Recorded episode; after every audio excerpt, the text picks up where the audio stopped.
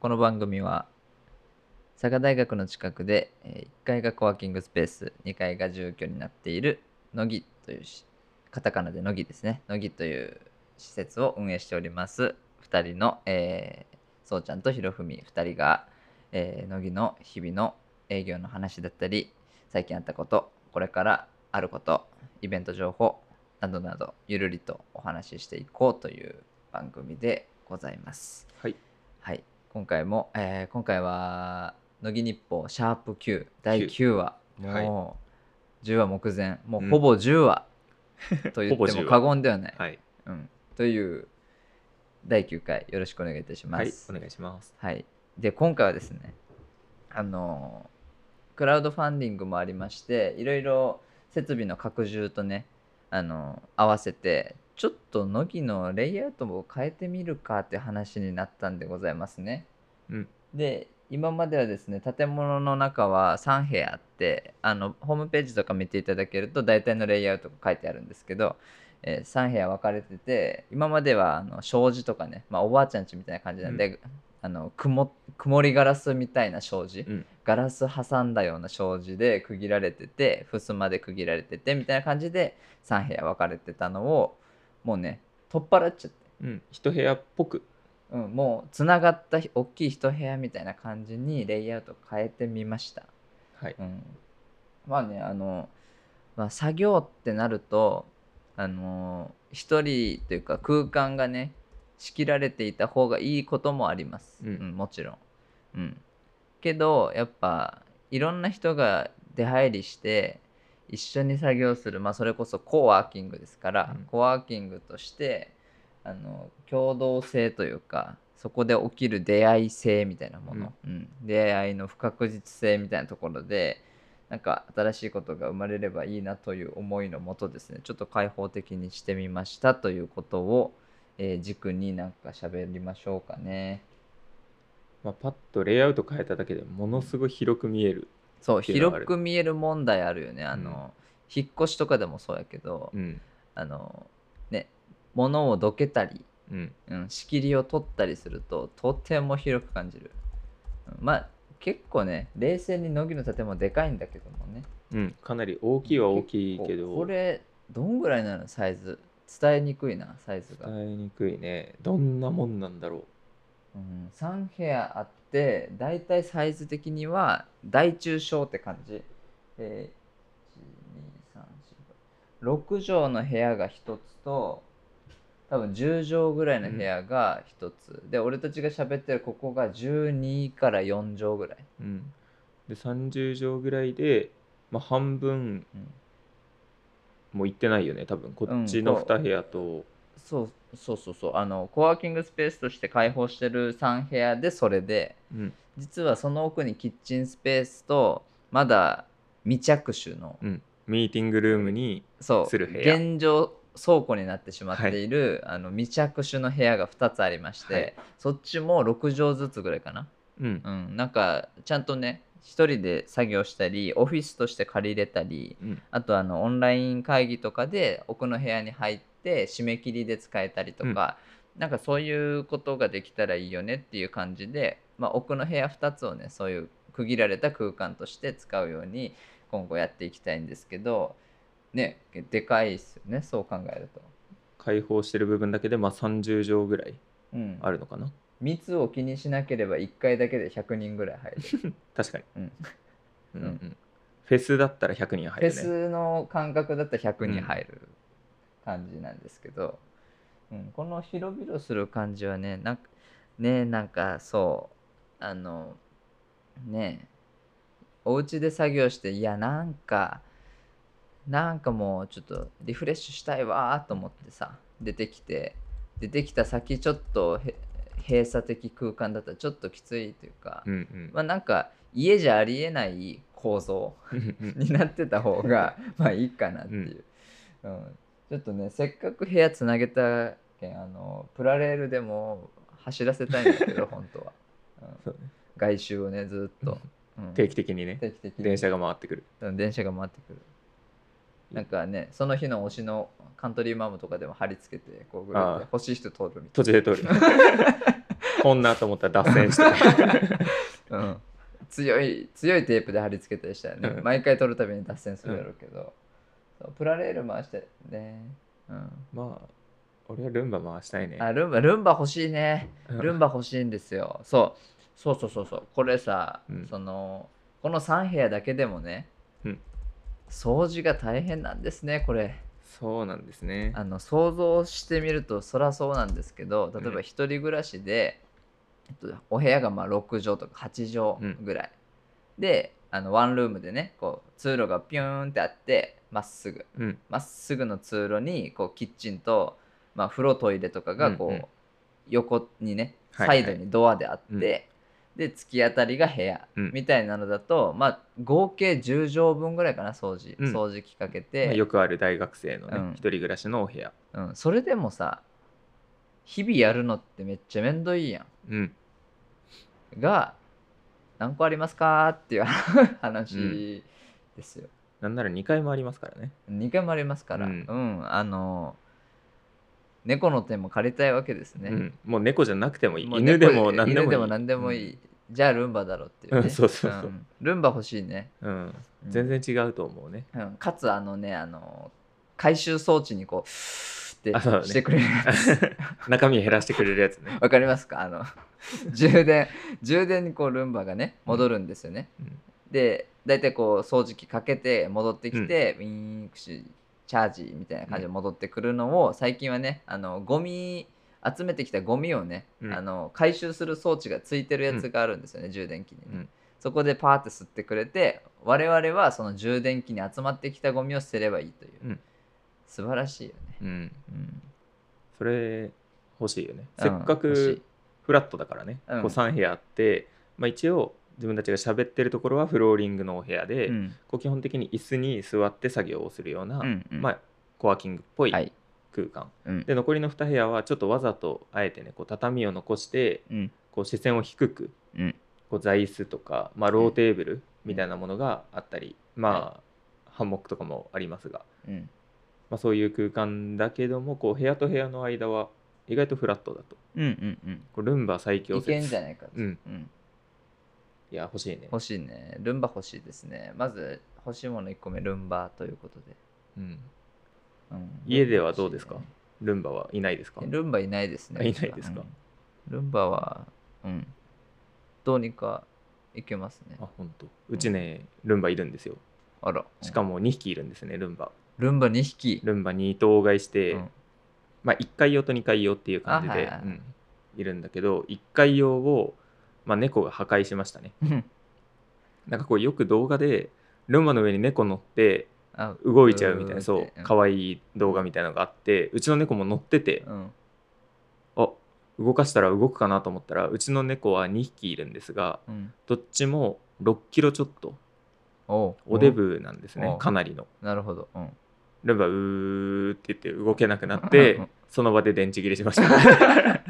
かわいそうに、うん、かわいそう途中から帰りたかったんやろうけどそねう多分ルンバは戻れずにうん行きも帰りもできずそう、うんなんとも言えない場所にルンバ止まってる って家帰ってきたらそうかそう猫とかいるとちょっとルンバ大変だけルどンバが強くなるか猫が痩せるかしかないねそうでもまあどっちがこういいかなって考えた時にルンバ強くなってくれた方 がいや絶対猫痩せた方がいい よ健康体を目指してねうん、本当に2匹ともおデブちゃん、そうなんだうん、かでもやっぱ猫の毛とかねやっぱすごいんよ2ああそ匹でうやろ、ね、犬もいたらとんでもないんだけどルンバはやってくれるやってくれるその代わり猫との体型れ猫の毛には強いけど猫には弱い弱いああなるほどねそうそうそう深いですね、だから週1ぐらいのお掃除うで、ん、まあこと足りる人間がやるお掃除ははいはいはいはいうんうんうん毎日はねやっぱみんな仕事してるとそうよねどうしてももきつくて、そうなんですよ、うまあんルンバに、まあ、ちょっと手伝ってもらうっていうね、うんうんところで、まあ、すごい便利だなって思いますねルンバは、ルンバいいですね、うんまあ、最近なんかすごいねコンパクトなちっこいちょっとお安いやつうんも出てて、うんふん1万円台から多分あるんじゃないかないいですちっちゃね、めのうん最近あの拭き掃除してくれるやつもあるしね、あそうなんやうん、すごっすごくない畳はうん乃木の拭き掃除してくれるやつもあるしね、うん確かにうんいいですねなんか最近は良かっ昔はもう高くてとてもじゃないけどうんみたいなのがなんかすごい安くなってきてるあのを本当感本じる当それこそねあのエアコン欲しいよねっていう話もね、うちょこちょこしててあうんうの、ん上6部屋ってあ賃貸の部分ですねはい6部屋あるんですけど、全部にエアコンがあるってわけじゃないんですよね現状うん3部屋だけエアコンがついてて、うん残りの3部屋はついてないまああの入居されるタイミングでつけはするんですけど、うんまあ、今ちょっと入居のご相談が立て続けに来てて、うんうんうんまあ、それもあってちょっとエアコンの準備と思ってこうパッとね、見たらね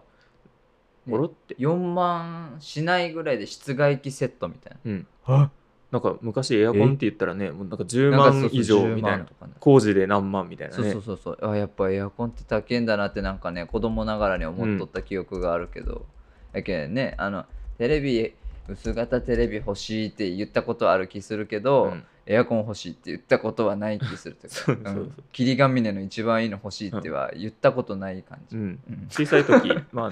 乃木は2人とも24歳ですが、まあ、小さい時なんか普通にまだブラウン管テレビうん、だったしジョワジョワジョワってねそうそう手近づけたらだしまあビデオテープもまだね全う然んあったし、そうビデオでね「仮面ライダー龍騎」見てましうた、ん、北斗の拳見てました、 ちょっと違 うな、うん、親父がね、うんみあの取りためてたやつで、あはね、見てたりあれもねテープも結構ね面倒くさかったりね何回も見てるとこうジガジガってなっちゃったりとうんうんかうんねいろいろあって、まあ、エアコンなんて黄ばんでましたね当たり前にうんうんうんきなりそう元からこの色ですよぐらいの綺麗に染まって出うてんでも最近はねなんか安くなって、うんまあ、それこそ乃木もちょっと前にちょっとセキュリティの面っていうのもあって、あまああと、まあ、今後ちょっと無人での営業みたいなのうんうんもうんちょっと視野に入れながら、うんまあ、スマートロックとか使いながらうんっていうので先にちょっと室内用の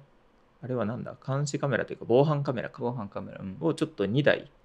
うん、つけてみたけど導入と1台2980円うん、うん、なんてこったいそんな安いのって衝撃を受けてうん本当よ2台買って6000円ねえそうなんですで使ってみていいよねいい画と質ても綺麗やしね綺麗、うんしかもまあねものによってはちゃんとあの必要であればあのマイクでうん声かけできるみたいなのもあってね、すごいなーって技今術はすごいねすごい、うん、あそうそのスマート化での流れで欲しいものもう一個あって、うんあのそれこそカメラとかは、うん俺たちがいない時でもこう、うん皆さんが安安心して使用していただけるようにね、まあねちょこちょこ言ってるけどなんかいろんなことでバタバタしておりまして、うんいな入れない日が増えておりまして、なんでそれじゃもったいないんで、皆さんでこう使っていけるようにしたいなっていうのがあってこうスマート化を進めておるんですけども、あのエアコンとか電気とかうんそこあのやっぱ意外とあの建物が古いっていうのもあって、あのルールがあるじゃないですかあのブレーカーとかのうんあなんかここと確かこにこを一緒につけちゃいけないみたいなのって、伝えるのむずくて、うんそんな面倒くさいことを考えてられないんで俺たちも、うんなんでそのなんだろうスマート家電として、うん最近あのエアコン自体がスマート家電のこともありますけど、うん後付けでね赤外線のこのリモコンをスマート化することで遠隔操作ができるっていうパターンも増えてて、なんであのエアコンとかもね例えば営業時間俺たちがいない営業の日に誰かがエアコンつけるの大変だしうんあの最初来た人暑っうん寒ってなるのはさ、どうなんだって話じゃんなんか スタッフやんみたいな、うんその 人みたいなのもあって、うんなんであの時間営業時間1時間前ぐらいから例えば冷やしてくれてる温めてくれてるっていう感じで、